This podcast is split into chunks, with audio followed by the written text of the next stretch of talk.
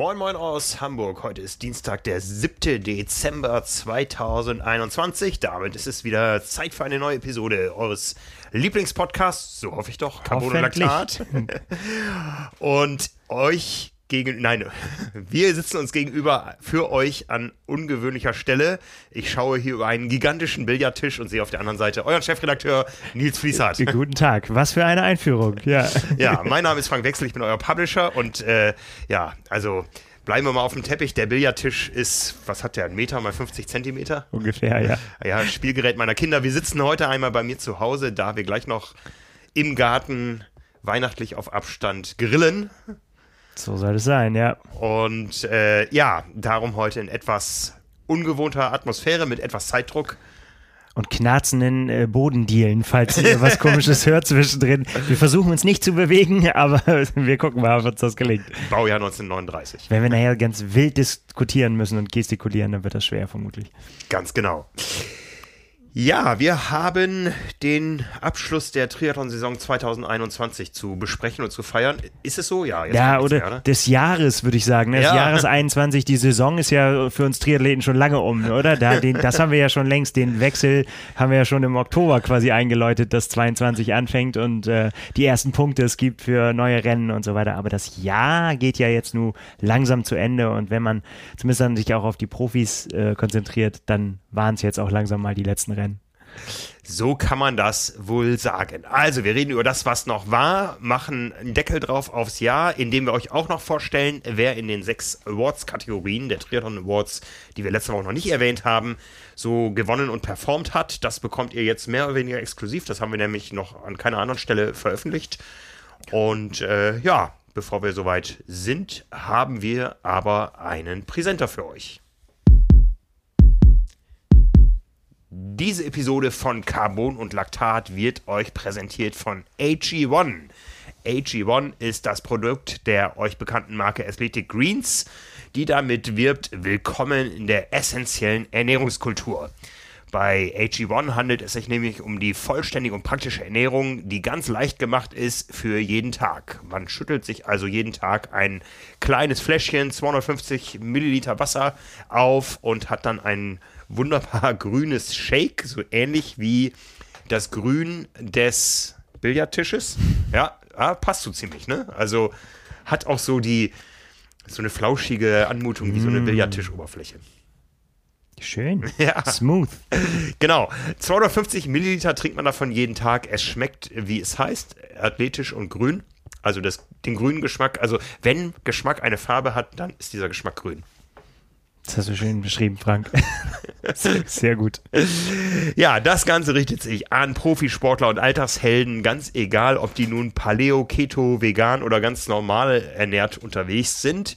Versprochen wird die vollständige Nährstoffversorgung aus 75 Vitaminen, Mineralstoffen, weiteren Inhaltsstoffen, die alle aus echten Nahrungsmitteln kommen und mit einer Portion täglich eben zugeführt werden können. Das Ganze soll besser sein als Pillen oder Kapseln, wird einfach nur mit Wasser gemischt und damit ziemlich effizient vom Körper aufgenommen. Und wer das Ganze mal testen will, der findet unter athleticgreens.com slash carbonlactat ein Angebot. Da bekommt man nämlich zur ersten Bestellung einen Jahresvorrat an Vitamin D3 und K2 dazu und dazu noch fünf praktische Travel Packs, aus denen jeweils wieder 250 Milliliter schönes, grün schmeckendes Smoothie entstehen.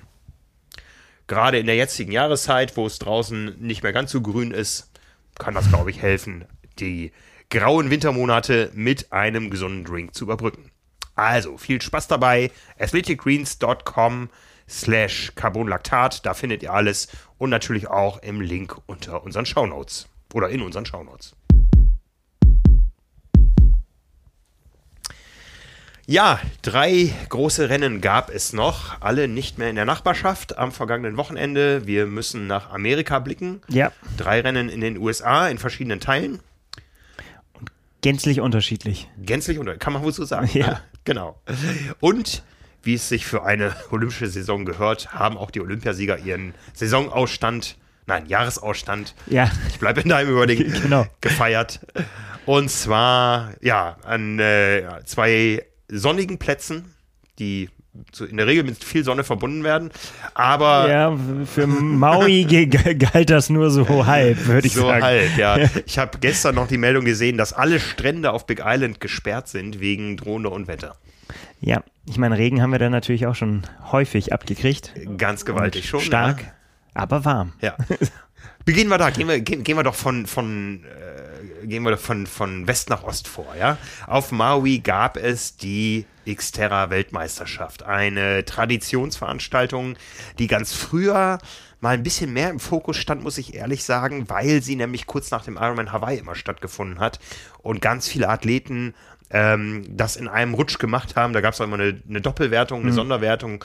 Äh, ich glaube, Peter Reed hat die mal gewonnen, nachdem er den Ironman gewonnen hatte und dann auf Maui auch noch gut platziert war. Ähm, jetzt ist das so ein bisschen in Vergessenheit geraten. Ich glaube, das Thema Mountainbike wird gerade in Triathlon-Kreisen auch viel durchs Thema Gravel abgelöst. Ja, total. Ne? Aber trotzdem, ähm, die Xterra-Weltmeisterschaft auf Maui ist so ein Bucketlist Ding für viele, die es dreckig mögen. Ja, ja das scheint äh, da zum, Pro äh, zum Programm zu gehören. Ne? Die Bilder gleichen sich dann auch Jahr für Jahr immer wieder. Irgendwie so diese Dschungelatmosphäre und dann äh, ist da mal ganz viel Schlamm dabei auf ja. jeden Fall. Ich war nie ein guter Mountainbiker. Ich war ein außendauernder Mountainbiker auf geteerten Straßen. Aber ähm, Gott. Ja, Mountainbike auf geteerten Straßen ist ja wirklich das Allerschlimmste. Wobei, meine längste Das ist noch schlimmer als mit Rennrad über Gravel. meine längste Tour waren tatsächlich äh, 4600 Kilometer zum Nordkap und zurück. Und da war damals noch nicht alles geteert. Von daher war das Mountainbike gut. Das. Mittel der Wahl. Ja. ja, das würde man ja heute Gravel nennen. äh, ja, doch. Kommt dem sehr nahe. Aber zurück zu nach Maui auf meine, muss ich ja ehrlich gestehen, hawaiianische Lieblingsinsel. Es ist die schönste, viel schöner als Big Island. Frank, wenn ich dir da was zu sagen könnte. Ich kenne ausschließlich den Kona-Abschnitt von Hawaii und nichts weiter. Ich bin da gänzlich der falsche Ansprechpartner, wo es, also es ist ja auch schön, aber ich kenne, also alles, was ich kenne, ist also hauptsächlich Lava. Ja. so. Der, ähm, das Event wurde in den letzten Jahren maßgeblich von einer Person geprägt bei den Frauen, die nicht nur wild und dreckig kann, sondern auch schnell und knallhart von der Olympiasiegerin Flora Duffy, die zum wievielten Mal gewonnen hat? Meine sechsten Mal. Ja. Das ist eine eindrucksvolle Dominanz. Ja, die scheint da nochmal Lust drauf gehabt zu haben, nochmal das Mountainbike rauszuholen und äh, das da, ja, war aber auch ein Stück Arbeit. Also man hat, wir haben nur die, die Bilder gesehen letztendlich äh, und das, was so auf Instagram dann geschrieben wurde. Also da war nochmal, ähm, ja, musste man sich nochmal richtig dreckig machen, um da, um da abzuräumen. Aber hat ja. sie dann ja auch eindrucksvoll und sehr souverän auch geschafft. Genau, obwohl das Schwimmen ausgefallen ist, das hat man ersetzt durch einen drei Kilometer langen Lauf. Weil eben, ja, ja, das Wetter auf Hawaii nicht immer schön ist. Ganz genau. Das äh, war, hat sich schon ab, abgezeichnet dann und mhm. im Vorfeld und dann war es gecancelt. Ja, für Flora Duffy auch äh, ja eine absolut krasse Saison, ne? Also ähm, Wahnsinn, ja. Letztendlich ist das so, ja, äh, man muss, mal sehen, ne, wie, was sie sich noch so vornimmt für die Zukunft. Ne? Das ist ja, ist ja auch völlig offen, so, ne, da was in, wo, wo wir sie noch sehen, aber ja, alleine das zeigt ja auch, was sie auch für eine Band, Bandbreite hat, ne, und was sie, was sie anbieten kann und irgendwie Olympiasiegerin äh, werden und äh, ja, so ein, so ein Rennen dann da nochmal auch so spät dann im Jahr, ne? Das ist ja wirklich und ich meine, Jan Frodeno kann da wahrscheinlich ein, oder einem da ein Lied von singen, wie schwer das ist, nach so einer Olympiasaison und äh, durchzuziehen und so weiter und oh, sich ja. dem richtigen Leben wiederzustellen und so weiter. Und das hatte ich, das Gefühl hatte ich bei Flora Duffy irgendwie auch das ganze Jahr über. Man hat sie tatsächlich, das ist ja schön für sie und so, man hat sie irgendwie, ne, von einer, das ist natürlich das, was man dann sieht, ne, und ähm, von einer Veranstaltung zur nächsten wurde sie weitergereicht oder ist es selbst, hat selbst auch gemacht und hat es auch echt zelebriert, ne, ihren Sieg. Zu Recht ja auch. Und ja, ja. ja, und dann sich wieder zu konzentrieren, wieder Gas zu geben. Ja, ja. coole Geschichte. Ja, also irgendwann müssen wir da, glaube ich, nochmal wieder hin nach Maui. Ja, da musst du Mountainbike fahren. Mountainbike und ich sind keine Freunde. Ja, ich, ich sag's ja, ich kann das auch nicht. Ne? Ja, weil ich da auch gar nicht weiß, ich glaube, der, der Kurs ist auch nicht, äh, ja, hoffentlich lehne ich mich jetzt nicht zu weit aus dem Fenster, aber ich glaube, der ist auch nicht so wild, ne, so technisch. Naja, ich sag mal, für einen Hamburger ist das alles wild.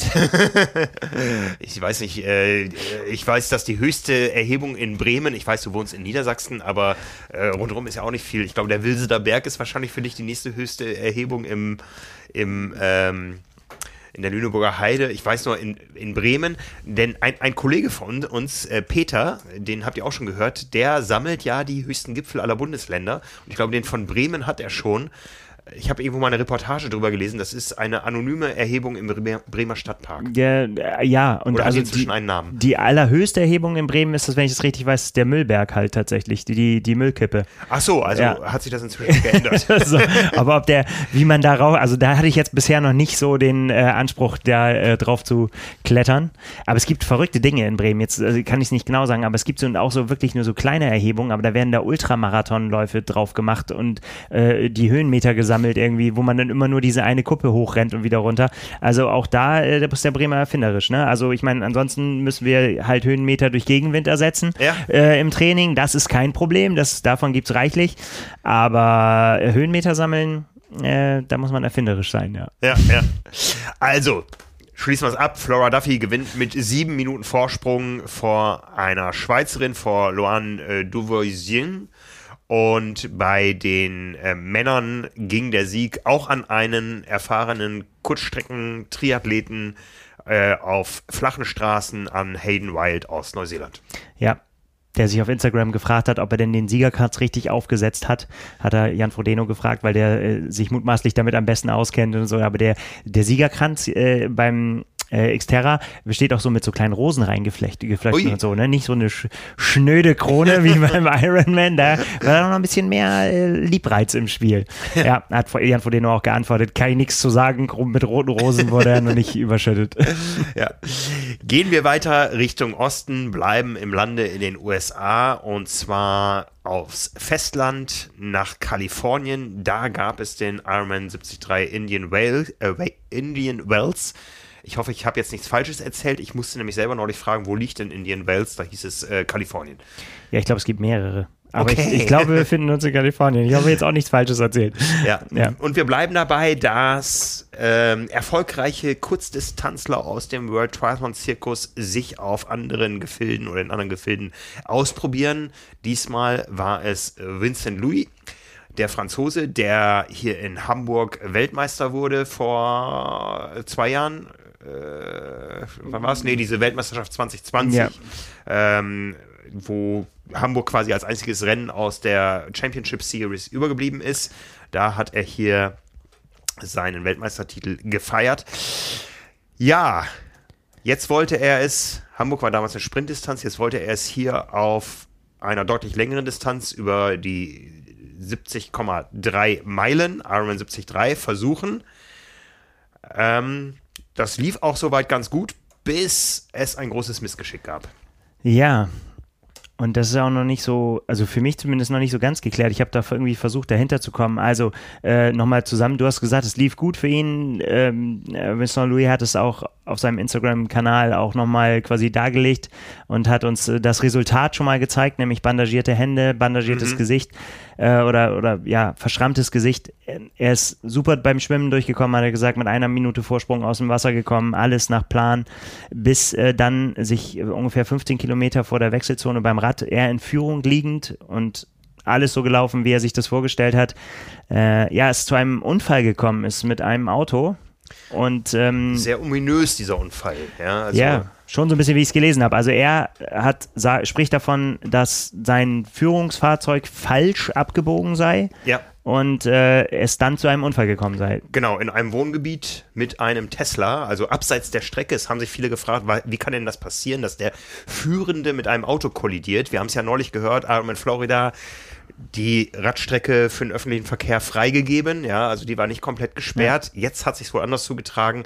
Er ist wohl falsch geleitet worden, inklusive des Führungsfahrzeugs und einem Kampfrichter, der ihn dann noch belangen wollte, weil er die Strecke verlassen hat. Ja, es ist halt tatsächlich, auch, also da stecken wir jetzt überhaupt nicht drin, ne? War das, war das Briefing, ne? Ja. dass das Fahrzeug da abbiegt? Ja, nein, keine Ahnung. Das muss man wirklich sagen. Das äh, erschließt sich uns jetzt nicht, im, ob da Mhm. im Pro-Briefing was zu gesagt wurde, ne? dass das Fahrzeug da vielleicht abbiegt und man selber gerade ausfahren muss. Muss man tatsächlich ein bisschen die Schultern zucken. Fakt ist, er ist hinterhergefahren und dann ist eben zu dem Unfall gekommen. Mit einem Tesla. Ja, äh, wie man ja. weiß.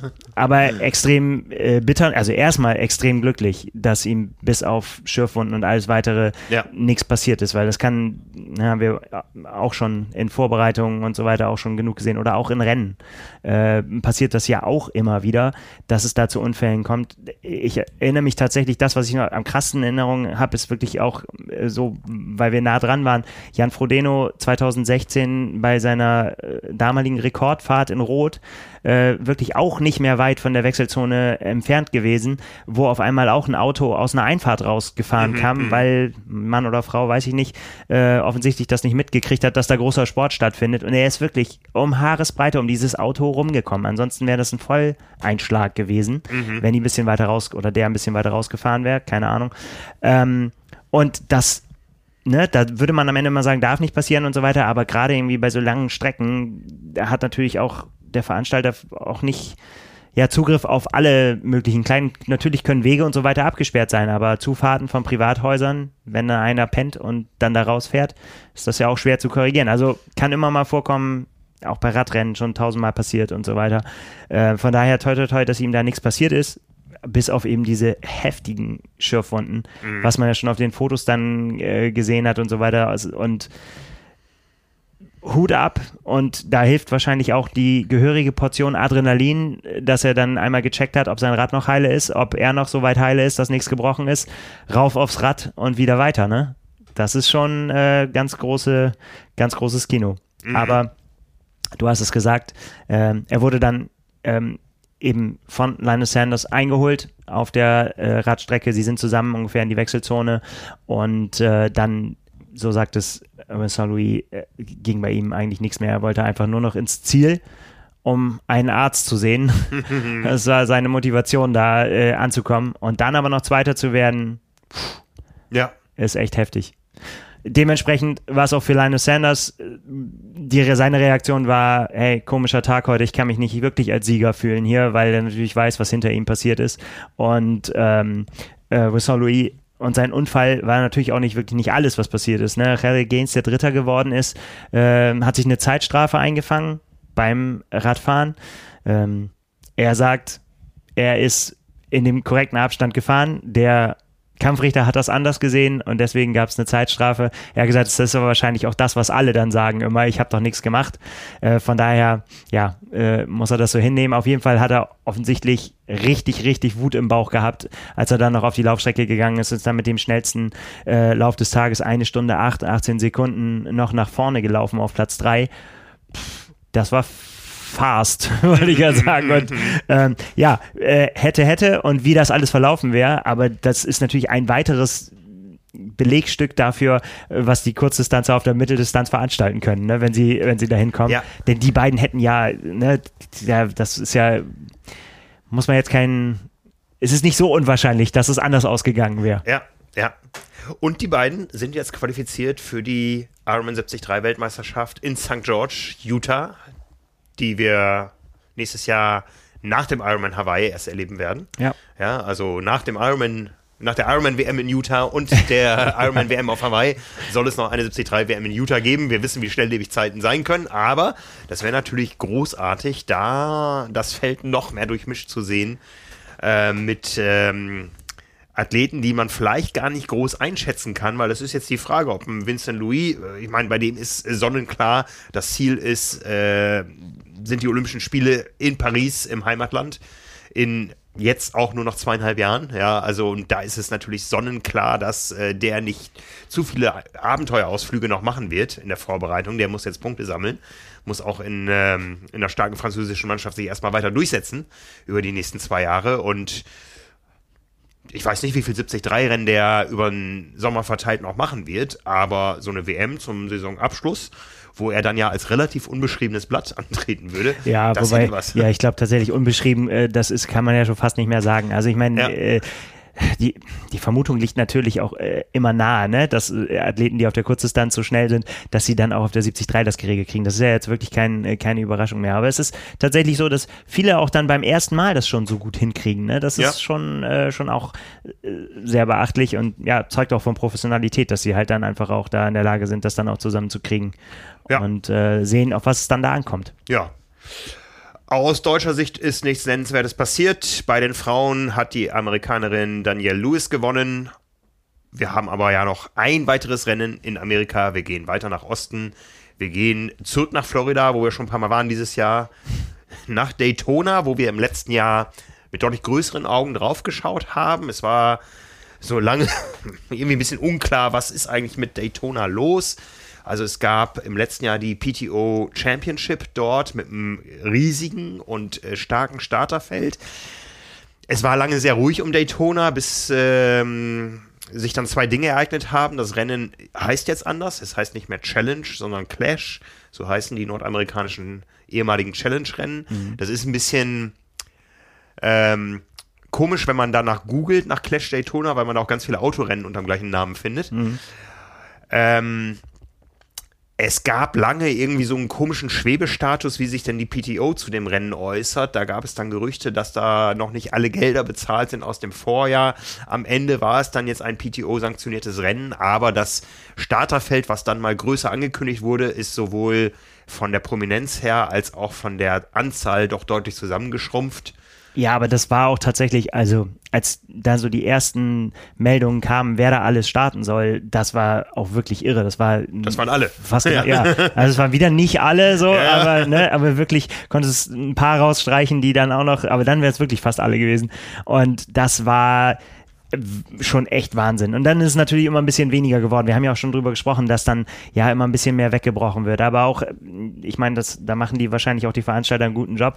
Ähm, entweder waren sie alle wirklich so begeistert vom, vom, vom letzten Mal in Daytona, also ganz viele Athleten haben ja, jetzt ja, noch ja. gepostet, mhm. irgendwie so, oh, ich wäre so gerne in Daytona, aber es geht nicht, ich kann leider nicht, aber nächstes Jahr wieder und so. Also das war schon, äh, die Präsenz war schon sehr, sehr gut. Und das Startfeld war immer noch sehr, sehr gut. Aus deutscher Sicht waren halt eben nicht so wahnsinnig viele Leute dabei. Es waren insgesamt, das muss man auch mal sagen, nicht so viele Leute äh, dabei. Es waren 19 Männer, Profis am Start und 13 äh, Frauen. Das ist dann doch deutlich kleiner geworden, als es ursprünglich mal aussah. Ja, aber mhm. dafür waren auch wirklich auch, ähm, also gerade viele Amerikaner, starke Amerikaner dabei. Ja, und dann natürlich äh, Christian Blumenfeld. Ja. Das ist natürlich dann immer nennenswert. Ja, also wir haben über die Olympiasiegerin gesprochen. Jetzt kommt der Olympiasieger, der das Rennen noch mitgenommen hat, obwohl er ja zwei Wochen vorher erstmal seine erste Langdistanz gemacht hat. Da haben wir drüber gesprochen, wie das da zur Sache ging auf Cozumel.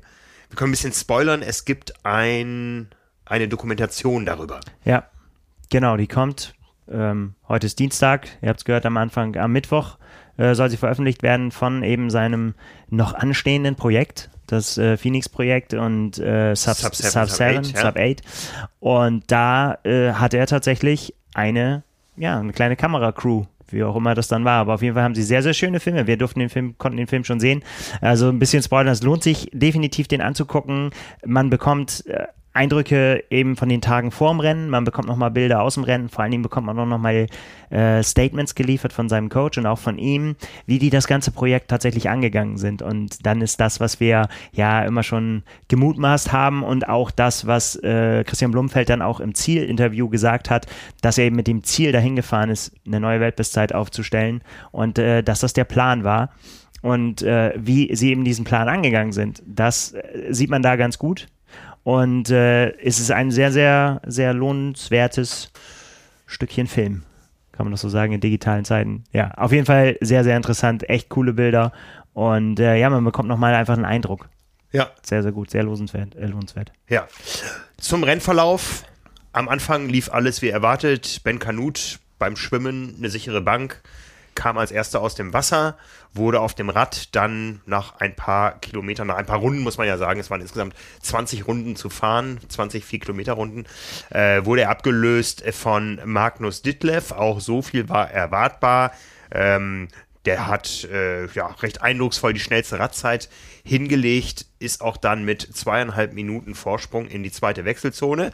Aber dann kam die Zeit von Christian Blumenfeld und zwar schon in der zweiten Wechselzone. Der hat nämlich schon mal 30 Sekunden schneller gewechselt. Ähm, es gab eine Prämie eines Sponsors äh, für die schnellste Wechselzeit jeweils. Ähm, ich weiß jetzt gar nicht, ob äh, Blumenfeld die geholt hat bei den Männern. Bei den Frauen äh, ist sie nämlich an die einzige deutsche Profiteilnehmerin im Gesamtfeld gegangen. Habe ich jetzt Mist erzählt? Nee, bei den Männern war auch keiner am Start. Äh, und zwar an Anne Reichmann, die sich da die Prämie für die zweite Wechselzeit geholt hat. Und dann begann die Show des Christian Blumenfeld, der einfach Meter für Meter gut gemacht hat. Und irgendwann war es um den armen Magnus, Magnus Ditlev geschehen. Wie so oft, Wie so oft, äh, ja. muss man ja sagen, nicht immer. Ne? Er Ja. hat auch schon äh, ja auch äh, Siege davon getragen in dieser Saison.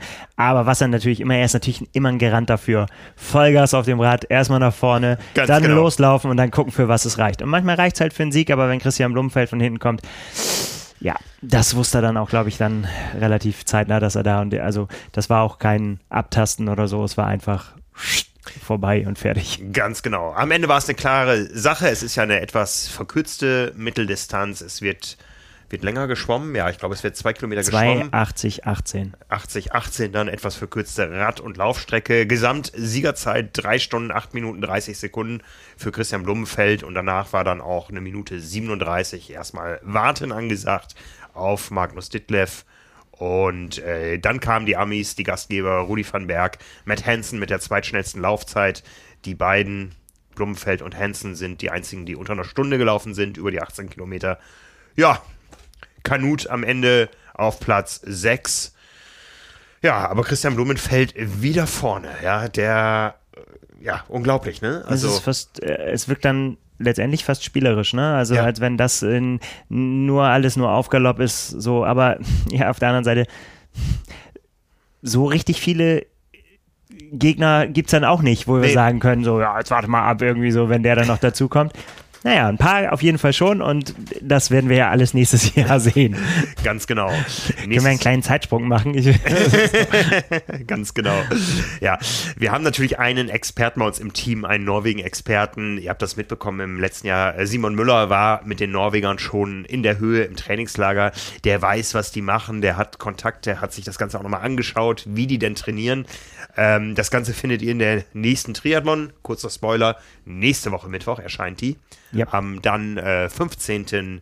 Dezember eine große Story über das Training der Norweger in der Vorbereitung auf ihre beiden Langdistanzen nach den Olympischen Spielen. Und so viel können wir schon mal ein bisschen spoilern. Da geht sehr viel über Umfänge und das spricht wahrscheinlich auch dafür oder sorgt dafür, dass sich auch ein Christian Blumenfeld nach einer ersten Langdistanz, die bei ihm ja gar nicht so lange dauert, äh, schnell erholt, um dann einfach nochmal gegen Weltklassefeld auf einer verkürzten Mitteldistanz zu bestehen. Ja, und Genau. Es nicht geht nur um- zu bestehen, sondern wirklich zu dominieren. Genau, es geht um Umfänge und es geht um hohe Umfänge bei hohen Intensitäten. Also da Ja. wird einem wirklich schwindelig. Es ist was für Zahlen-Nerds, kann ich schon mal sagen. man muss das äh, wollen, man muss sich mit den Splits äh, befassen wollen und so weiter und dann gucken, was da so im Training passiert. Aber wer das äh, möchte und wer das kann und wer äh, sich, äh, sich diese Frage schon mal gestellt hat, wie kann das sein, dass, äh, ja, dass die in Anführungsstrichen auf einmal Langdistanz können, ne? dann ähm, kann man sich das angucken und dann weiß man, dass das nicht auf einmal ist, sondern dass das ja einem Plan folgt. Ja, es stehen ein paar exemplarische Einheiten drin in der Strecke, also da schlackert man wirklich mit den Ohren. Ja. Ja, sehr zur Freude der Gastgeber gab es dann einen Sieg für die Amerikanerin bei den Frauen. Jackie Herring hat das Ganze gewonnen, nachdem Lucy Hall das Rennen eigentlich ja, nach Belieben erstmal gestaltet hat. Schnellste Schwimmzeit, schnellste Radzeit, aber beim Laufen einfach dann am Ende chancenlos gegen eine heranstürmende, muss man sagen, Jackie Herring, die am Ende 23 Sekunden Vorsprung hatte und in einer Zeit von einer Stunde sechs, das muss man sich mal auf der Zunge zergehen lassen, der weltbeste Triathlet dieses Jahres läuft 58 Minuten. Jackie Herring, Name, der jetzt in Deutschland vielleicht auch nicht so geläufig ist, läuft nur acht Minuten langsamer auf den 18 Kilometern. Also das ist eine ordentliche Leistung. Ja, also wie gesagt, Jackie Herring gewinnt das Ganze vor Lucy Hall und der Französin Marjolaine Pierre. Re, nehme ich mal an. Pierre, Pierre, oh ja, das ist ein, oh ja, das, äh, genau, obwohl ich meine Brille auf habe, habe ich das gerade nicht so erkannt. Zwei weitere Britinnen auf den Plätzen 4 und 5. Ich meine, das haben wir schon häufiger besprochen, dass die Britinnen eben doch auch in der Breite hinter einer Lucy Charles auf den Langdistanzen richtig gut aufgestellt sind. Ja, ja. man denke an Kate Matthews, ja, also wo der, der Pfad ja auch weiter nach oben geht. Aber Platz 4 und 5 für Jodie Stimson und Laura Siddell. Und auf Platz 6 dann Anne Reichmann, die eine ganz außergewöhnliche Renngestaltung hingelegt hat. Ja, also beim Schwimmen, ich sag mal so, unter ferner Liefen, 10 schnellste Schwimmzeit ist jetzt in einem Feld von 13 Starterinnen ähm, nicht das dicke Ding, sag ich mal, äh, Lucy Hall und äh, Sarah Perez Salah, die da im letzten Jahr zum ersten Mal richtig in Szene getreten ist, äh, doch deutlich äh, vor. Fünf Minuten war das immerhin, der Vorsprung von Lucy Hall auf Anne Reichmann. Dann hat sie aber auf dem Rad furios aufgefahren. Zweitschnellste Radzeit hinter Lucy Hall. Und musste dafür beim Laufen, glaube ich, ganz schön büßen. Ja. Ne? Ja, ich habe zwischenzeitlich äh, gedacht, so, ja, ne, wenn, ich meine, das ist ja, dafür ist sie ja prädestiniert für einen schnellen Lauf, ne? Habe ich gedacht, ja. so, na, vielleicht geht da noch was, aber. Äh. Also, naja. sie hat da selbst mit ihrer Renngestaltung, hadert mit dem Schwimmen, wo sie überhaupt nicht mit zufrieden war. Ähm, sagt dann aber selbst auf dem Rad, das war ganz schön flott und beim Laufen gingen dann irgendwann die Lichter aus. Aber wie schon erwähnt, zweite Wechselzone am schnellsten absolviert, 1000 Dollar Prämie. Ähm, also dann. Das ist so mal, schon mal ein Flug nach Florida hin und zurück. Also, ja. Eingesackt. Genau. Ja, damit ist die Saison eingesackt, wie du sagst.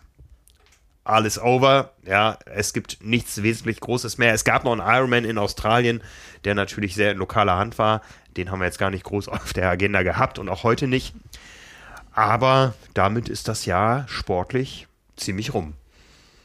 Ja, aber es, was für ein Jahr, ne? Wenn, du das, ja. wenn du das überlegst, auch so, ja, wenn, äh, vor allem wie Christian Blumfeld zum Beispiel, der tatsächlich im, im Mai in Yokohama gewonnen hat und das jetzt mit einem im Dezember mit einem Sieg abschließt ja. und zwischendrin nochmal Olympiasieger geworden ist und ja. eine Weltmeister geworden ist und die Weltbestzeit auf der Langdistanz auf. Also ja. was für eine Spreizung. Unglaublich, ne? Ja, und verrückt. Das hätte man auch, das hat man auch, glaube ich, nicht so kommen sehen. Ne? Ich meine, wir haben ja viel darüber gesprochen und äh, ist er jetzt der Favorit für Tokio und so weiter? Natürlich war er da Favorit, einer der Favoriten, aber ganz klar war es natürlich auch da nicht. Aber was dann sonst noch hätte kommen können und äh, niemand weiß, wie die 73 WM ausgegangen wäre, wenn er sich da mit Gustav Iden dann noch gebettelt hätte. Ne? Genau, er hatte einen Raddefekt. Ja. Ja, also, bah, das wird da war, ein Jahr. Da war einiges ein drin. Genau. Ja, Macht er eigentlich eine Offseason? Braucht er sowas? ja, wie immer das auch dann aussehen mag. Keine Ahnung. Also, ja, ich glaube, sowas in der Art. wie, wie man auch immer das dann nennen mag. Ne? Läuft halt aber, nur 60 Kilometer die Woche. Aber genau, ja, aber irgendwelche, irgendwelche Pausen wird es vermutlich schon geben. Aber ja, das ist. Ähm, sehr interessant zu sehen, halt eben auch an den, in dieser äh, angesprochenen Doku, die es da gibt, ähm, wo sie auch darüber, man, das, man kann so ein bisschen durchblicken, äh, dahingehend, was das auch für das Team bedeutet. Und ähm, sein Trainer spricht kurz darüber, dass er sagt, die Leute, die zu Hause sind, die da auf uns warten und äh, die da alle mit involviert sind, für die ist das noch viel, viel krasser als für die, die jetzt da irgendwie über die Rennstrecke, ne? Sondern weil das wirklich Opfer, das, das, was sie jetzt da rausgeholt haben, wirklich große Opfer bedeutet hat von allen Seiten. Ja, und äh, da wird es auch schon so ein bisschen emotional. Ja, ganz bestimmt. Ich mache mir jetzt gerade mal den Spaß, ich mache hier den, den Vergleich Head-to-Head. -Head Christian Blumenfeld und Jan Frodeno auf der PTO-Statistikseite. Wir stehen hier bei World Rank Nummer 2, das ist Jan Frodeno, mhm. zweiter hinter Gustav Iden. What the fuck, was ist da denn mit dem World Rank von Christian Blumenfeld passiert? Weißt du, wo der steht? Er hat einen kleinen Sprung gemacht. Äh, würde mich wundern. Also der steht, Frodeno steht auf 2, Iden auf 1, Blumenfeld auf 160. Tja, ähm, wie konnte denn das passieren? Jetzt hast du mich äh, eiskalt erwischt. Ja, er hat natürlich keine, keine Punkte gesammelt. Ne? Du kriegst ja nur alles oberhalb, äh, also er hat ja keine, keine Mitteldistanzpunkte gesammelt, Ja. wenn, wenn du so willst, und keine Langdistanzpunkte. Na, seine einzigen Punkte, die er eingebracht hat, sind halt die von der 73 WM, das waren nicht viele als äh, 26.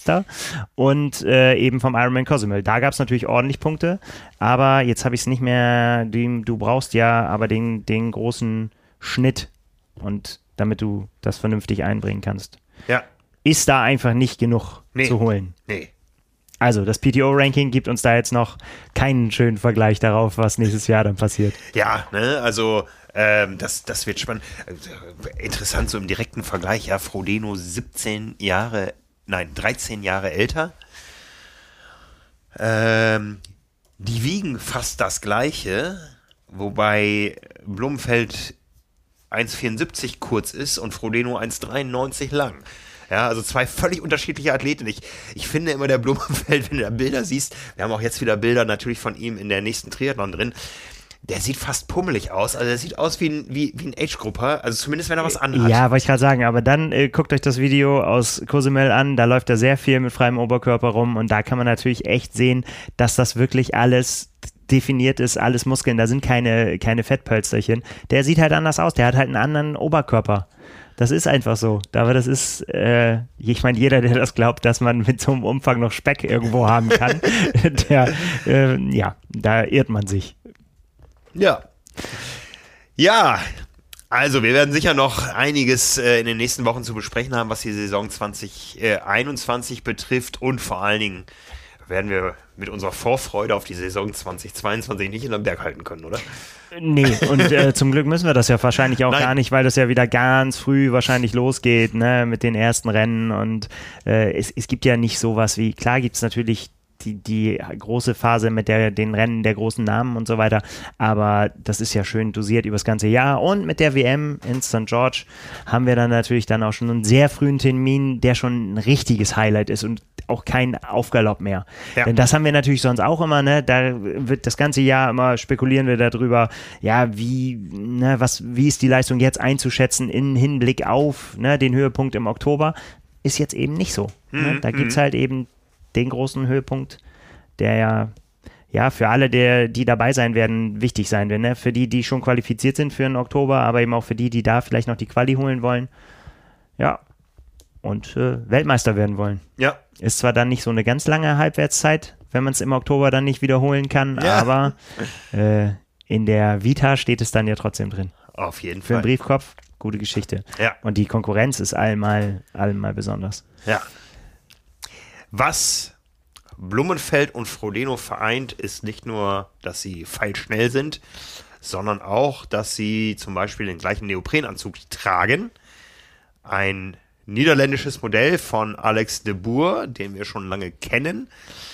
Das ist, ähm, wenn wir mal so zum nächsten großen Thema überschwenken, zu unseren Triathlon Awards, der Anzug, ich sag mal, der bestgerankte Anzug nach den deutschen Dauerbrennern. Ja, so kann man es, glaube ich, sagen. Ja, also wir reden über die Triathlon Awards in den sechs Equipment-Kategorien, gehen da mal chronologisch nach Triathlon-Reihenfolgen vor. Beginnen wir mit den Neoprenanzügen. Ja, welche Überraschung? Sailfish. Ich glaube, es ist eher so dann die Überraschung, welche, welches Modell der Marke steht in diesem Jahr in der Gunst der Leserinnen und Leser und Userinnen und User äh, ganz oben. Und es wechselt. Es wechselt. Ja, ja, tatsächlich. das ist immer, äh, das kann man nie so richtig sagen. Es muss nicht immer das High, High, High-End-Modell sein. Dieses Jahr war es das aber. Dieses Jahr war es, genau. Also, machen wir es kurz. In der Kategorie Neoprenanzug des Jahres liegt Sailfish gleich auf den ersten vier Plätzen und zwar mit den Modellen Ultimate IPS Plus. Weißt du, wofür IPS steht? Äh, ja, ich habe es jetzt nicht mehr auf den Links. Das sind die äh, Anfangsbuchstaben Seiner Eltern. Seiner Eltern, genau. Genau. Aber wie die jetzt sind, Peter und Ilona, kann das sein? Ich weiß es Glaube ja. nicht. ne? Auf Platz 2 das Modell One, auf Platz 3 der Attack und auf Platz 4 der G-Range, der auch schon gewonnen hat, glaube ich. Ja, ist ja ein Dauerbrenner. Genau. Und auch immer wieder überarbeitet werden und ne, immer wieder neue Generationen kriegen. Das ist ja so, so, ja, es, das, das, naja, es ist nicht ganz stringent, glaube ich. Also es ist nicht, äh, manchmal bekommen mehrere Anzüge gleichzeitig ein neues Gesicht. Manchmal geht es durch, manchmal kommt ein neues Modell dazu, wie es eben mit dem Ultimate war, der ja nochmal quasi oben drauf gesetzt wurde. Früher war ja G-Range, sagen wir mal so, das ja. Profi-Modell, Top-Modell kann man ja fast auch nicht sagen, es ist einfach unterschiedliche Anforderungen. Ne? Wenn ja. der One zum Beispiel eher so der, ja, der Auftriebsanzug ist, wenn man so will. Ja, ja. andere Modelle dann ein bisschen weniger Auftrieb, wie man es halt möchte. Ja. ja. Wie gesagt, danach und setzt sich dann eine relativ kleine Marke durch vor etablierten wie Orca 2 times U Blue 70 und zwar De Boer. Ist das der Frodeno-Effekt? Ja, also es ist ja nicht nur Frodeno, also muss man ja ganz ehrlich sagen, äh, da wurde ja der große Rundumschlag gemacht. Der hat schon gut eingekauft, der Alex. Ja, er hat einfach, glaube ich, alle, alle, also erstmal auch äh, Leute, die auch wirklich gut schwimmen. ne? Das ist ja, das ist ja manchmal so. Es gibt ja auch Athleten, die als nicht so gute Schwimmer verschrien sind, sage ich jetzt mal so. Und auch ja. die haben ja einen Sponsor. Das ist dann manchmal so ein bisschen, denke ich, so. Mh, hm, weiß ich nicht, würde ich mir den aussuchen? Also, und Alex de Boer hat auf jeden Fall dahin geguckt, wo die ganz, ganz schnellen Schwimmer sind. Bei den Männern auf jeden Fall die ganz schnellen dabei, bei den Frauen äh, auch, wobei Lucy Charles Barclay, wenn wir sie jetzt mal als schnellste Schwimmerin äh, nicht zu den De Boer-Kandidaten gehört. Aber ich glaube tatsächlich, dass das eben der, sagen wir es, Profi-Effekt ist. Ne? Ja, Weil ja. ich, also ich persönlich kenne niemanden, der sich einen De Boer-Anzug gegönnt hat. Denn wie das manchmal so ist mit solchen Produkten, sind sie auch sehr, sehr hochpreisig. Ja. Und tja, muss man wollen. Ja. Wie viel, äh, wie viel, äh, sagen wir mal, Bedeutung misst du deinem Neo bei? Im, im so, wenn du auf deine ganze Ausrüstung guckst, also beim Rad guckst du ja auch hin, guckst du auf Details und so weiter. Beim Schuhen triffst du manchmal komische Entscheidungen. Willst du sagen, dass das so eine Rolle spielt oder ist das einfach so, ja, zack, wenn man gut schwimmen kann, dann gib mir ein Neo und läuft? Ja, ähm, ich glaube schon, dass Neo mh, maßgeblichen Einfluss auf die Schwimmleistung hat. Ähm, ich bin auch einer, der vom Neo, obwohl ich äh, lange und viel ja in der Jugend geschwommen bin, der von einem Me Neo maßgeblich äh, profitiert. Ja? Okay. Egal welcher, ja. Also äh, damals, als ich, als ich äh, meine erste Karriere quasi hatte, so äh, Mitte der 90er äh, im Triathlon, ich war nie ein guter Beckenschwimmer, aber wenn ich mit dem Neo in den See geschmissen wurde, dann ging es ab. Ja, also ich war, war bei der deutschen Langstreckenmeisterschaft als Fünfter aus dem Wasser in, in Rot als Gesamt 13. erster Age Group Super. Ja. Und das, äh, obwohl ich 100 Meter nie unter einer Minute gekrault bin oder so. Und auch die, die 1500 Meter, jetzt muss ich überlegen, was meine Bestzeit war. Die war irgendwie so bei, ich weiß nicht, ob sie knapp über oder knapp unter 19 Minuten war im 25-Meter-Pool. Aber ich konnte keine Rollwenden damals. Ne? Also ich war immer einer, der von Freiwasser und Neo profitiert hat. Ich ähm, bin auch jetzt äh, in meiner zweiten Karriere, jetzt in den letzten fünf Jahren, mit zwei verschiedenen Neos geschwommen. Ähm, bin am Ende bei dem gelandet, der jetzt hier auf Platz 1 steht auch und bin damit deutlich besser zufrieden als mit dem äh, vorher. Ähm, es ist natürlich bei Neoprenanzügen schwierig für sich wirklich das optimale Modell zu finden, weil ähm, wir wissen das aus jahrelanger Erfahrung, es ist schwer, Neoprenanzüge zu testen. Ja. ja, also das ist eher so, dass man dann irgendwie durch Zufall beim richtigen Modell landet, weil wer kann schon alle Neoprenanzüge durchtesten. Also ich glaube schon, dass man sagen kann, dass innerhalb einer Firma sicher die Top-Modelle beim guten Schwimmer besser performen als die billigen Modelle behaupte ich jetzt mal. Es kann auch da ja, natürlich einzelne Abweichungen geben. Es ist ja mittlerweile auch so, dass die, die Top, die Firmen auch das nicht mehr so kategorisieren, ne? dass sie sagen, das ist jetzt unser Top-Modell, ja. sondern dass sie sagen, wir haben halt mehrere, die da oben angesiedelt und auch ja. das sieht man ja bei den Profis. Also ja, du siehst ja auch nicht, das schwimmen auch nicht alle Sailfish-Athleten spielen den Ultimate, sondern ne, da gibt es auch welche, die, die schwimmen den One, weil sie sagen, sie kommen einfach mit dem Auftrieb viel, viel besser zurecht und wollen das auch äh, haben. Und ja, und so ähnlich ist es bei, bei anderen Marken auch. Ja, und ich glaube, das lässt sich auch nicht über 100 oder 200 Meter in einem Test schwimmen, wo man hintereinander zehn Anzüge anzieht, äh, aus, ausprobieren und testen. Es ist ja auch schwer quantifizierbar. Also ich habe vor Jahren mal diesen einen Testtag auf der Radrennbahn gemacht, wo ich am Ende 60 Kilometer da stehen hatte, wo man aber sehr schnell objektiv Werte hat und sehen kann, der Helm funktioniert, der funktioniert nicht. Austausch und so weiter. Ich glaube, das ist beim Thema Neopren, wo du noch Einflüsse hast, dann läuft Wasser rein oder es läuft kein Wasser rein, das Wasser läuft erst später rein. In den einen steigst du nass rein, in den anderen trocken und so. Das ja. ist, glaube ich, ganz, ganz schwer quantifizierbar.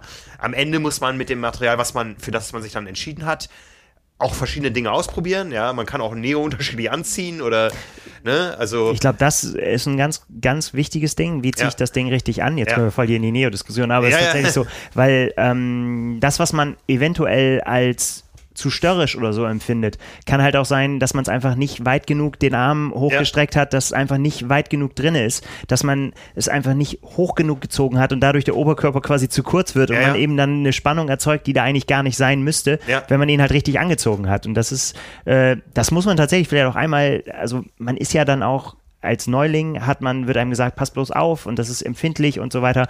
Man muss aber schon äh, ganz schön ziehen an dem Ding, an den richtigen ja. Stellen natürlich und ohne Fingernägel, klar. Und ähm, ja, vielleicht mal ein bisschen mit kleinen Tricks, Tüten über die Hände und Füße und so weiter, dass man richtig reinkommt. Aber dann, wenn man den dann richtig angezogen hat, dann merkt man auch erstmal, wie der überhaupt richtig passen muss. So. Absolut, ja. ja. ja. Ja, kommen wir zur nächsten Kategorie. Da ist es, glaube ich, keine große Überraschung. Wenn es eine Überraschung ist, dann vielleicht diese Eindeutigkeit das Triathlonrad des Jahres 2021 ist das Canyon Speedmax. Ja. Wir haben eben über Profis gesprochen. Also ähm, ich sehe immer diese Kommentare, wenn ein Athlet auf einem neuen Rad sitzt. Die Leute freuen sich manchmal schon, wenn es kein Speedmax ist, damit noch ein bisschen Abwechslung reinkommt. Aber viele Athleten äh, fahren das Rad ja nicht äh, umsonst und fahren es auch sehr erfolgreich. Nicht umsonst ist gut. Äh, okay, ja. Ähm. Der, also viele Athleten entscheiden sich ja bewusst für dieses Rad, äh, weil es einfach funktioniert. Also, genau. Und viele Athleten fahren es vielleicht, wenn sie Glück haben, umsonst, also ja, ja. Rad, aber sonst auch nicht mehr viel mehr. Ja. Ne, das darf man ja auch nicht äh, vergessen. Also genaue Details haben wir da jetzt nicht und die Verträge liegen uns nicht vor. Aber ich meine, das weiß man ja, ja, von Athleten, dass eben nicht alle von Kenya mit Geld überschüttet werden und deswegen sie dieses Rad fahren. Ja, ähm, ja, ist auch ist ja auch ein gutes Rad. Ja, also man muss ja insgesamt sagen, dass so in den letzten ein, zwei Jahren sehr viele sehr gut durchdachte Räder ähm, auf den Markt gekommen sind und es war großartig zu sehen, ich glaube, Scott kam ein bisschen eher als Canyon. Ja. Damals mit dem neuen Plasma. Wie zum Beispiel auch die Entwickler von Canyon den Kollegen von Scott gratuliert haben, weil sie ja unabhängig voneinander Dinge entwickelt haben und wirklich gesagt haben, wow, die haben auch richtig gute Ideen gehabt. Also das ganz äh, neidlos anerkannt haben, dass ähm, die Entwicklung da einfach überall gewaltig vorangegangen ist. Ja. Ne? Das gleiche gilt, jetzt hast du Scott schon genannt, Scott Plasma ist auf dem dritten Platz gelandet, ähm, gilt auch natürlich für den zweiten, für, für Cube.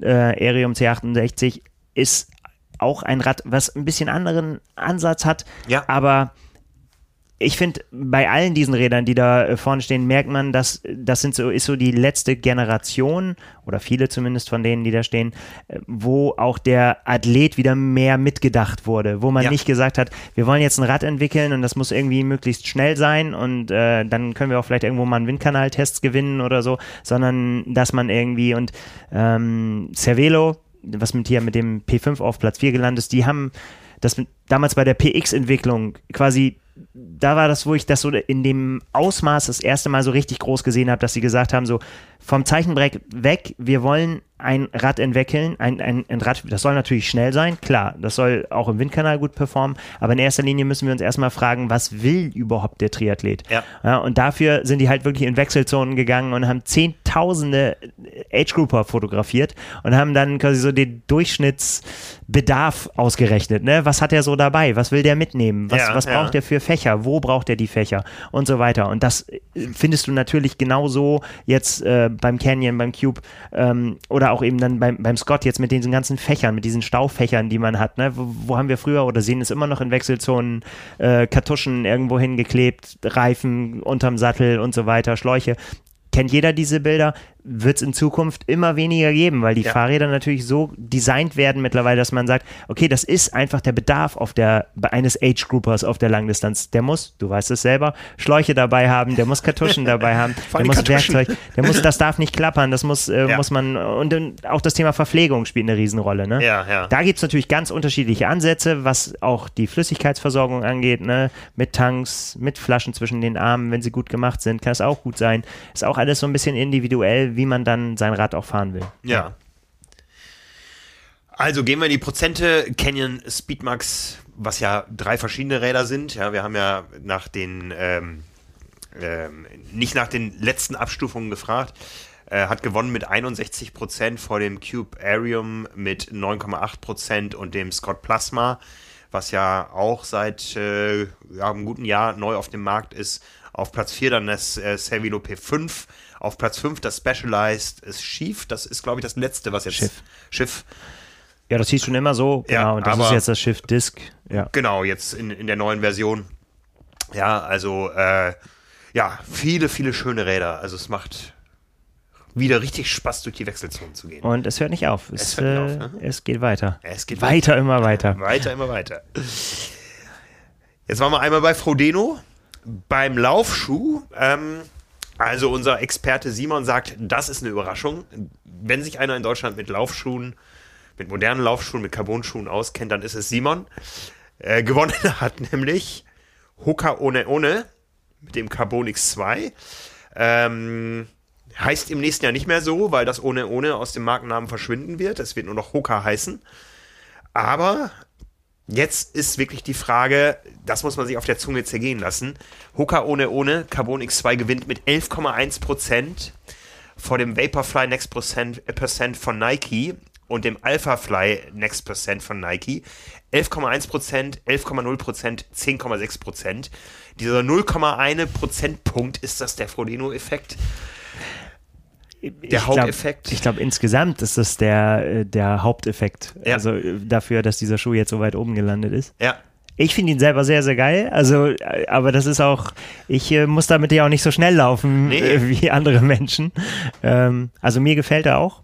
Ich mag die Passform, aber kriegst das du ist keine eine, Blasen in Hoka. Nein. Nein, ich, Nein, ich kriege in Hoka-Schuhen immer Blasen. Ja, siehst du mal, so kann das wirklich auseinandergehen und äh, ich meine das gleiche, ja. Also ich kriege in allen Carbon-Schuhen Probleme mit den Ja, Füßen. Ja, also aber auch, ich meine, äh, es ist tatsächlich so, ich meine, auch, auch Platz 2, Platz 3, die da haben wir ja rauf und runter diskutiert, aber Ja. auch da, auch die muss man ja handeln können. Ne? Ja, ja. Gibt genauso gut Beispiele, die den Alphafly überhaupt nicht laufen können und sagen können, Ja. das bringt mich nicht voran, ganz im Gegenteil. Und äh, ja, so weit geht das da auseinander. Ja, ja. Also Hooker, ähm, die Marke mit drei Platzierungen in den Top 10, äh, die beiden anderen aber weiter hinten auf Platz 9 und 10. So alte Bekannte aus äh, der Kategorie Triathlon-Schuh des Jahres, müssen wir ja sagen. Also wir, wir reden zwar von Laufschuh des Jahres, aber abstimmen tun Triathleten. Der Sokoni Kinvara, der hat schon gewonnen, liegt hier auf Platz 7. Der Essex Noosa hat gewonnen schon mal, liegt auf Platz 8. Es ist jetzt wirklich die Zeit der Carbon-Schuhe auch in der Breite angekommen, muss man so sagen. Ne? Ja, ich meine, da musst du dich ja nur umgucken an allen möglichen Startlinien, Ja. Age Grouper, bei Stadtläufen, das ist ja, das ist ja alles vertreten, ne? Ja. es ist einfach so, dass das von eben von früher, von dem Wohlfühlfaktor und von dem, ja, passt zu mir, kann ich gut mitlaufen, einfach die, die nächste Stufe gemacht hat, dass man sagt, man kann da wirklich auch auf hohem Level auch was verlieren und liegen lassen, wenn Ja. man diese Entwicklungsstufe nicht mitmacht. Apropos Entwicklungsstufe, diese Woche ist doch Testwoche. Du müsstest eigentlich noch einen 5000 Meter Test vor dir haben, übermorgen. Ja, genau. Was, was heißt hier eigentlich? genau. Den Schwimmtest, der eigentlich heute wäre, den habe ich elegant gecancelt. Okay. Das kann ich, äh, kann ich hier sagen an der Stelle, also zumindest für heute. Ähm, mal gucken, weil ich ihn an einer anderen Stelle mache. Aber ansonsten steht mir noch ein 5000 Meter Test bevor, ja. Ein bisschen Angst vor, vor auch, muss ich sagen. Weil ich glaube tatsächlich, dass das so in unserer Training, also ein 5000 Meter Test ist sehr ehrlich Ja, und sehr fordernd und sehr schmerzhaft. und sehr schmerzhaft. Und ich kann mir vorstellen, dass das auch noch so ein bisschen mehr für einen Test auch noch ein bisschen mehr Willensstärke verlangt als so ein FDP-Test oder ja, weiß ich nicht. Ich habe so das Gefühl, das Loch, in das du fallen kannst, ist nicht ganz so tief. Wie beim, äh, beim Laufen nicht? Äh, Ja, behaupte ich mal. Also Boah, ich glaube, man kann das das Laufen, ganz anders. das Laufen ein bisschen besser pacen als. Also es wird eklig, es dauert ja fast ähnlich lange. Ähm, es macht nicht mehr, nicht weniger Spaß, aber ich glaube, äh, man kann 5000 Meter besser pacen. Boah, aber ich äh, beim Dings, also ich meine, ich habe den FDP-Test ja jetzt gemacht und äh, da, dabei, ja, ja, da tun einem dann wirklich die Beine weh und man keucht auch so ein bisschen und liegt mit dem Kopf auf dem Lenker dann danach. Aber ich äh, hätte es jetzt nicht so, dass ich da wirklich, ähm, ja, dass ich wirklich vom Rad gefallen wäre oder dass ich jetzt äh, die berühmte Kotzgrenze überschreiten. Das kann aber bei fünf Kilometer sehr schnell passieren, dass man irgendwo im Gras liegt danach und Schnappatmung das hat. darf man, danach darf man das ja. Ja, deswegen meine ich, also weil du, also das ist tatsächlich, ich glaube, dass das Ja, also ich meine, das, das unabhängig von der Geschwindigkeit, die ist natürlich bei jedem anders, aber Ja, wenn ja. man sagt, man geht ans Limit, dann sind fünf Laufkilometer, glaube ich, ja, das ja, ist, ja, wird ja, mich vor ich- eine große Herausforderung Ich stellen. weiß, was du meinst, aber ich glaube so, dass du so auf einmal komplett einbrichst und nur noch mit der Hälfte der Geschwindigkeit unterwegs bist, das wird nicht passieren. Das kann bei FDP-Tests eher passieren. Dass man auf einmal komplett den Faden verliert. ja, das wäre dann eher Abbruch, aber dass man, Ja. ja, pf, dann wäre Abbruch. Das, ja. Ja. Schauen wir mal. Aber zurück zum Thema, welche Schuhe? Für den, äh, für den 5-Kilometer-Test ähm, wahrscheinlich die Hooker, würde ich sagen. Ja, vielleicht, ja, ah, ich weiß es noch nicht. Mal gucken. ich bin gespannt. Ich bin gespannt, was dabei rauskommt. Ich halte mich da schön raus. Ich habe Off-Season. Sehr gut. Ja, kommen wir zu den Uhren. Ja, da auch eine relativ eindeutige Geschichte. Und zwar gewinnt äh, Garmin mit der Forerunner, wo es ja inzwischen auch verschiedene Modelle des äh, Spitzenmodells 945 gibt, jetzt auch mit LTE und so weiter. Gewinnt damit relativ eindeutig mit fast 60 Prozent der Stimmen vor der Phoenix aus der gleichen Schmiede mit 21 Prozent und dann der Polar Vantage auf Platz 3. Ich glaube, es ist eine Rückkehr von Polar aufs Podium. Ja, wenn dann immer schon mit vertreten, ne? Ja. Das ist einfach auch der Profi-Effekt. Ja, ich glaube auch Polar hat äh, mit der Vantage, äh, mit der zweiten Version viel richtig gemacht, nachdem die erste dann doch nicht ganz so funktioniert hat, wie man sich vorgestellt hatte.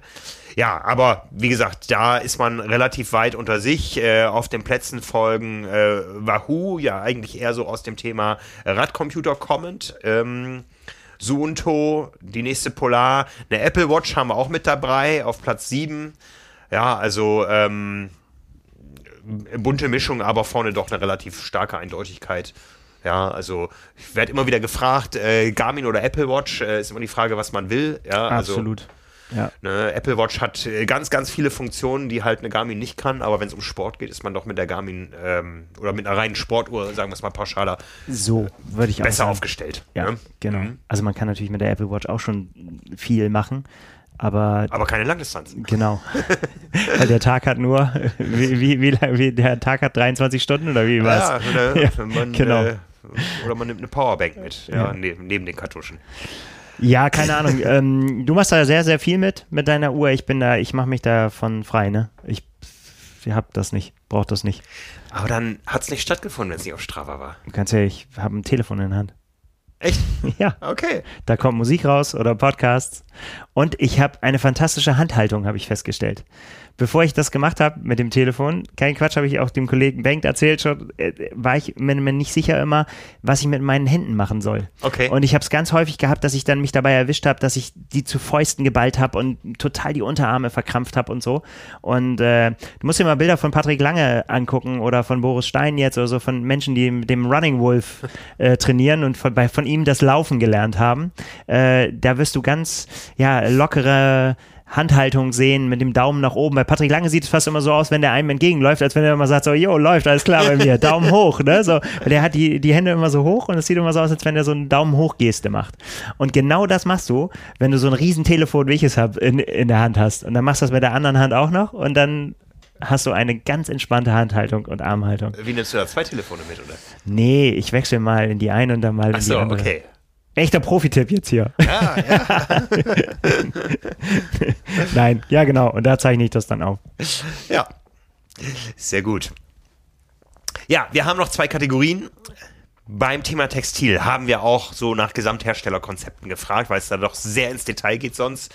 Und da ist es, glaube ich, muss man sagen, die Love-Brand der deutschen Triathleten inzwischen, die mit 31 Prozent doch recht eindeutig gewonnen hat. Und zwar geht der Pokal nach Köln zur Firma Ryzen.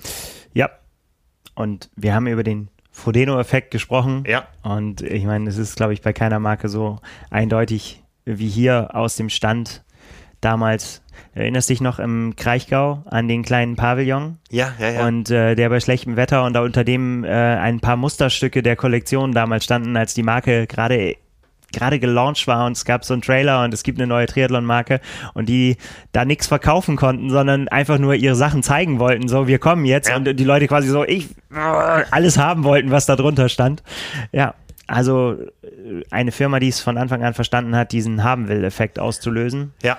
Und ja, die sich ja auch mit ihrem Design und so weiter auch bewusst davon abhebt, von, ja, von der früher und auch jetzt immer noch in anderen Bereichen auch sehr, sehr bunten Triathlon-Welt, irgendwie immer schon gesagt haben, wir ein bisschen gesetzter daherkommen. Aber es ist für alle was dabei. Ne? Jeder kann das so machen, wie er, wie er möchte. Und äh, ja, auch da ja, ist das auch ich meine, wenn wir jetzt auf die alleinige Funktion zurückgehen, auch alles so individuell, dass man da natürlich auch sehr gucken muss, was passt zu mir, was passt zu meiner ähm, Sitzposition beim Radfahren, wenn man es auf den Aero-Aspekt abgesehen hat, kann ich damit laufen? Mhm. Ne? Scheuert das irgendwo alles viel, viel wichtiger, mhm. als ob man den Anzug von einem Athleten trägt, den man gut findet. Ja, ne? also ich meine, wir haben hier nach Triathlon-Textilien gefragt, aber Ryzen ist wirklich inzwischen so eine Art Lebensgefühl. Die haben ja auch noch viel mehr im Angebot. Ja, also da gibt es ja Hoodies und alles Mögliche. Ja, ja, also, klar. Ich glaube, Triathleten identifizieren sich dann schon auch so mit so einer Gesamtmarke. Ja, aber ist ja auch verständlich. Also ja. ähm, ich bin, da mache ich mich auch nicht von frei. Ne? Wenn ich irgendwie die Athleten sehe, dann gucke ich natürlich auch immer rüber und gucke, was haben die und so weiter und versuche dann für mich abzuleiten, kann das was für mich sein oder, äh, oder eher nicht? Geht mhm. das vielleicht sogar auch in eine völlig falsche Richtung? Und äh, ja, mal gucken. Ähm, ne? Wir haben über Christian Blumenfeld viel gesprochen. Sein äh, Anzughersteller ist ja unter den Top Ten nicht zu finden. Äh, Nee, ne? tatsächlich. Schauen wir mal. Es sind aber viele, äh, ich sag mal, äh, Lokalmatadoren zu finden. Ja, Ryzen auf Platz 1, dann Castelli auf Platz 2. Natürlich auch mit einer nationalen Vertretung hier im deutschsprachigen Bereich, aber kommt aus Italien. Ja, aber auch natürlich mit starken deutschen Athleten. Laura Philipp äh, trägt Castelli, Patrick Lange trägt ja. Castelli da und, und noch etliche andere auch. Und das ist natürlich schon auch spannend. Dann auf Platz 3, das ist äh, für mich so eine kleine Überraschung, weil es doch, äh, wenn man das mit den anderen Firmen vergleicht, eher eine kleine Firma ist. FE226, ja, äh, beheimatet in Kopenhagen mit deutscher Mitinhaberschaft, glaube ich, inzwischen sogar. Mhm. Ja, also dein, dein Vorgänger äh, Nissin Knecht, die sind auf Platz 3 gelandet. Platz 4 Selfish, auch aus Deutschland. Platz 5 René Rosa aus der fränkischen Ecke, nah mit Rot verbandelt. Ähm, ja, also das sind dann doch eher äh, auch lokale Player. Ja. Ne? Platz 5 Sud aus Amerika. Wo sitzen die stammmäßig? Ich also entstanden überlegen. sind sie auf Hawaii. Ja, ja, genau. Ja, diese Legende, ähm, Messestand und eine Frau, eine Österreicherin, glaube ich, sagte, I, I want, want, this suit. Ganz ja, genau. Und damit war der Markenname Sud, äh, Sud ähm, äh, ins Leben gerufen, ja, ähm, wo wir bei Österreich waren, Platz 7 Skinfit aus Österreich, ja, und dann kommen ein paar eher globalere wie Orca und Kiwami. Ja, also, wie gesagt, Glückwunsch nach Köln, aber auch an alle anderen, die sich da in so einem globalen, sicher nicht einfachen ähm, äh, Markt wie Textil durchsetzen. Ja, wir hoffen ja alle, dass es wieder anzieht dann im kommenden Jahr und es viel, viel mehr Rennen gibt, wo man viel öfter wieder, also für die Branche hofft man, dass natürlich ja. auch viel häufiger wieder im Wettkampftextilien auch gefragt sind. Genau. Weil da sah es natürlich in der Corona-Zeit eher wahrscheinlich eher mau aus. Ja, also neues Rad kauft man sich vielleicht, weil man gerne Rad fährt, aber neues Wettkampftextil, das kauft man sich nicht, wenn keine Wettkämpfe stattfinden und das alte noch gar nicht so alt ist. Ja, also das äh, hat sich ja da mehr eingeschlagen und ja, von daher hoffen wir im Sinne der gesamten Branche, dass dann im nächsten Jahr wieder was geht. Was dagegen dann eher Verbrauchsartikel ist gegenüber einem hochwertigen Wettkampftextil, was ja auch ordentlich ins Geld geht inzwischen, ist das Thema Ernährung. Und da war es wieder sehr knapp. Ähm, der erste Platz ist wie im Vorjahr der gleiche geblieben. Aber auf Platz 2 hat da jemand richtig Druck gemacht, äh, auch über eine starke Präsenz bei großen Veranstaltungen wie Ironman oder auch Berlin Marathon. Also, der Sieg, das erstmal vorweg, geht an die Marke Powerbar mit dem Gesamternährungskonzept, was, glaube ich, jeder Triathlet schon mal irgendwo ähm, gegessen oder getrunken hat. genau, weil es einfach auch oft bei Veranstaltungen gereicht wird und so weiter. Ja, 24,8 Prozent gegenüber 24,5 Prozent für die Marke Morton. Knappes Ding. Und da muss ich ehrlich gestehen, ich habe noch nie Morton probiert. Hast du es immer liegen lassen jetzt bei deinen äh, Veranstaltungen, wenn es das gab? Ja, ich bin ja, ich bin ja versorgt Ja, ja. Äh, durch den zehnten Platz, ja. Also da ist eine Einzelkämpferin aus äh, dem bayerischen Raum, die ähm, einige Athleten mit Sporternährung versorgt. Äh, schöne Grüße an Caroline Rauscher. Ja, aber ähm, davor sind alles, ich sag mal, Konzerne. Ähm, und ähm, große Firmen. Ich habe Morton, also wir hatten auch schon Morton-Testprodukte im Büro, es ist immer an mir vorbeigegangen. Ja, das wird ja immer von denen, das wird, wird Ich, ich glaube, Morton liegt nicht lange im Büro. Nee, Morten liegt nicht lange im Büro, das stimmt. Nee. Ja, ja. Ja, also knappe Kiste. 24,8% gegenüber 24,5%. Äh, Powerbar gegenüber Morton. Morton hat ja auch Powerbar abgelöst ähm, nach, äh, wa- was, war, was war dazwischen noch bei Ironman? Boah, jetzt stellst du Fragen. Das wechselt ja auch Ja, ja. Äh, sehr, sehr schnell. Eine Marke, die nicht mehr in den Top 10 zu finden ist. Hat wohl nicht so funktioniert. Ich komme gar nicht mehr drauf. In den USA ist, ist ja Gatorade immer noch. Ja, Südafrika auch. Ja. Die hier auf dem deutschen Markt überhaupt ja gar nicht stattfinden auch. Nee, also, nee. Gatorade ist eher sowas wie äh, ja, so äh, wie Coca-Cola holt man sich mal irgendwie aus dem Regal, um es so zu trinken, aber nicht im Sport. Ne? Das ist Ja. in den USA anders irgendwie von der Wahrnehmung. Ja, auch vom Angebot dann, ne? Ja. was, du, was du dann bekommst. Ja. Ja. Auf Platz 3, das ist auch fast so ein bisschen überraschend, äh, Athletic Greens. Es ist ja nicht eine eigentliche Sporternährung oder Wettkampfverpflegung oder so, Ja. aber eben auch ein, mh, ja, kann man das schon als Gesamtkonzept bezeichnen? Also es, äh, es hat so ein bisschen was, aber dient eben nicht so diesem Thema Energieversorgung im Sport. Ja, es hat, hat einen anderen Background, von daher fällt das so ein bisschen aus der Reihe da. Ähm, Genau, aber es ist halt so abgestimmt worden. Ne? Die Leute haben das Genau. so gesehen. Es war ja Genau. frei wähl- wählbar. Ja. Auf Platz 4 Sponsor, dann wieder eher so ein Komplettanbieter, der rund um das Thema Bewegung und äh, die energetische Versorgung dieser Bewegung im Bereich ähm, äh, Versorgung während der Belastung als auch Regeneration und so eine Menge anzubieten hat. Ne? Platz 5 Ministry of Nutrition. Auch relativ junge äh, Präsenz. Genau. Hatten wir auch öfter schon mal im Testcenter Produkte und so weiter. Machen auch einen guten Job. Ja, auf jeden Fall. Dann kommen äh, ja so ein paar alte Bekannte, ja, ähm, die alle einen guten Job haben, alle sich irgendwo in Details äh, unterscheiden, was so die Philosophie betrifft. Ähm, auf Platz 6 Ultrasports, auf Platz 7 Science in Sport, ähm, kommen glaube ich aus Großbritannien, wenn ich richtig informiert bin. Platz 8 High Five, äh, ein richtiger Dauerbrenner. Ja. ja. Damit bin ich mal groß geworden im Sport irgendwie. ähm, auf Platz 9 Aktiv 3 und auf Platz 10 eben NFT-Sport, die berühmte Pampe. Tja. Ne? Ich habe es jetzt hier nicht auf meinem Monitor, aber ähm, von den Plätzen 11 bis 20 hat auch jeder schon mal was gehört. Da geht es dann weiter mit den Konzernen, die sich da Ja, es gibt ja unfassbar viele und das Ja. ist natürlich auch echt Geschmackssache, ne? Ich glaube auch so, Geschmackssache, wenn, Verträglichkeit, eben, genau. Genau, irgendwann hast du irgendwas, was dir, was dir gut tut, dann bleibst du dabei, wenn Ja. es das noch länger gibt. Ja, Ich hatte leider mal eins, das gibt's nicht mehr, aber es ist, es ist tatsächlich so, du musst halt dann gucken und du musst vor allen Dingen frühzeitig ausprobieren. Das wird mir jetzt auch noch dann bevorstehen, so, dass Ja. ich, dass ich dann einfach gucke, was, weil einfach so lange Sachen ich ewig nicht gemacht und dann so, ja, mal so ein bisschen kann man äh, auch auf kürzeren Sachen kann man auch alles Mögliche irgendwie mal nehmen, ne? Aber Ja. wenn das ist ja kein nicht das, was ein Ernährungskonzept auszeichnet, ne? Und da musst du halt, das muss halt wirklich funktionieren. Ja. Muss halt das abdecken, was du brauchst. Ja, ja. Ich kann nur erzählen, äh, als Anekdoten, es war die lustigste Rubrik in der Auswertung. Da wurden äh, Schwiegermütter, Omas genannt.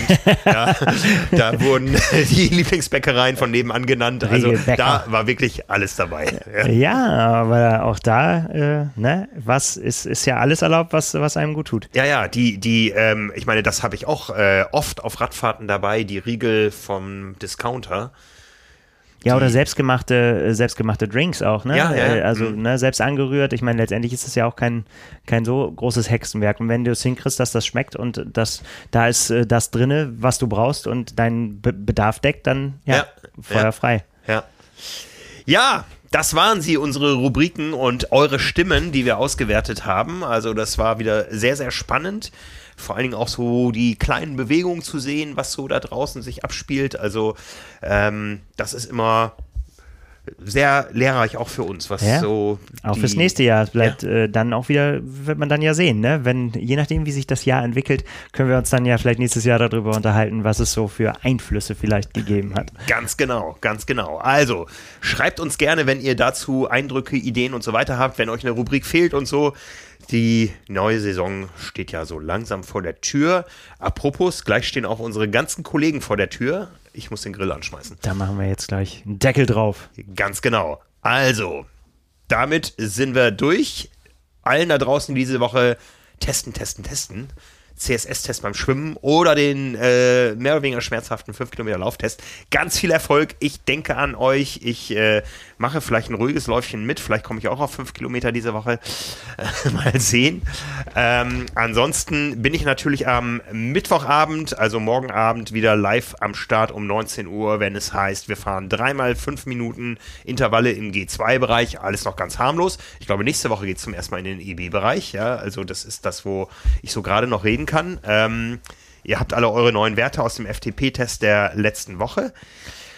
Ja, wahrscheinlich gibt es diese Woche noch einen weiteren Podcast mit einem der Protagonisten, äh, mit, über die wir eben gesprochen haben, aus den vielen Equipment-Kategorien. wir sind nächste Woche wieder am Start. Nächste Woche, Jupp. Dienstag. Bis dahin, genießt die zweite Adventswoche. Ist es die zweite? Ah, es geht auf Weihnachten zu. Ja. Noch ein paar Tage. Noch ein paar Tage. Also, macht's gut da draußen. Bis dann. Ciao, ciao. Ciao.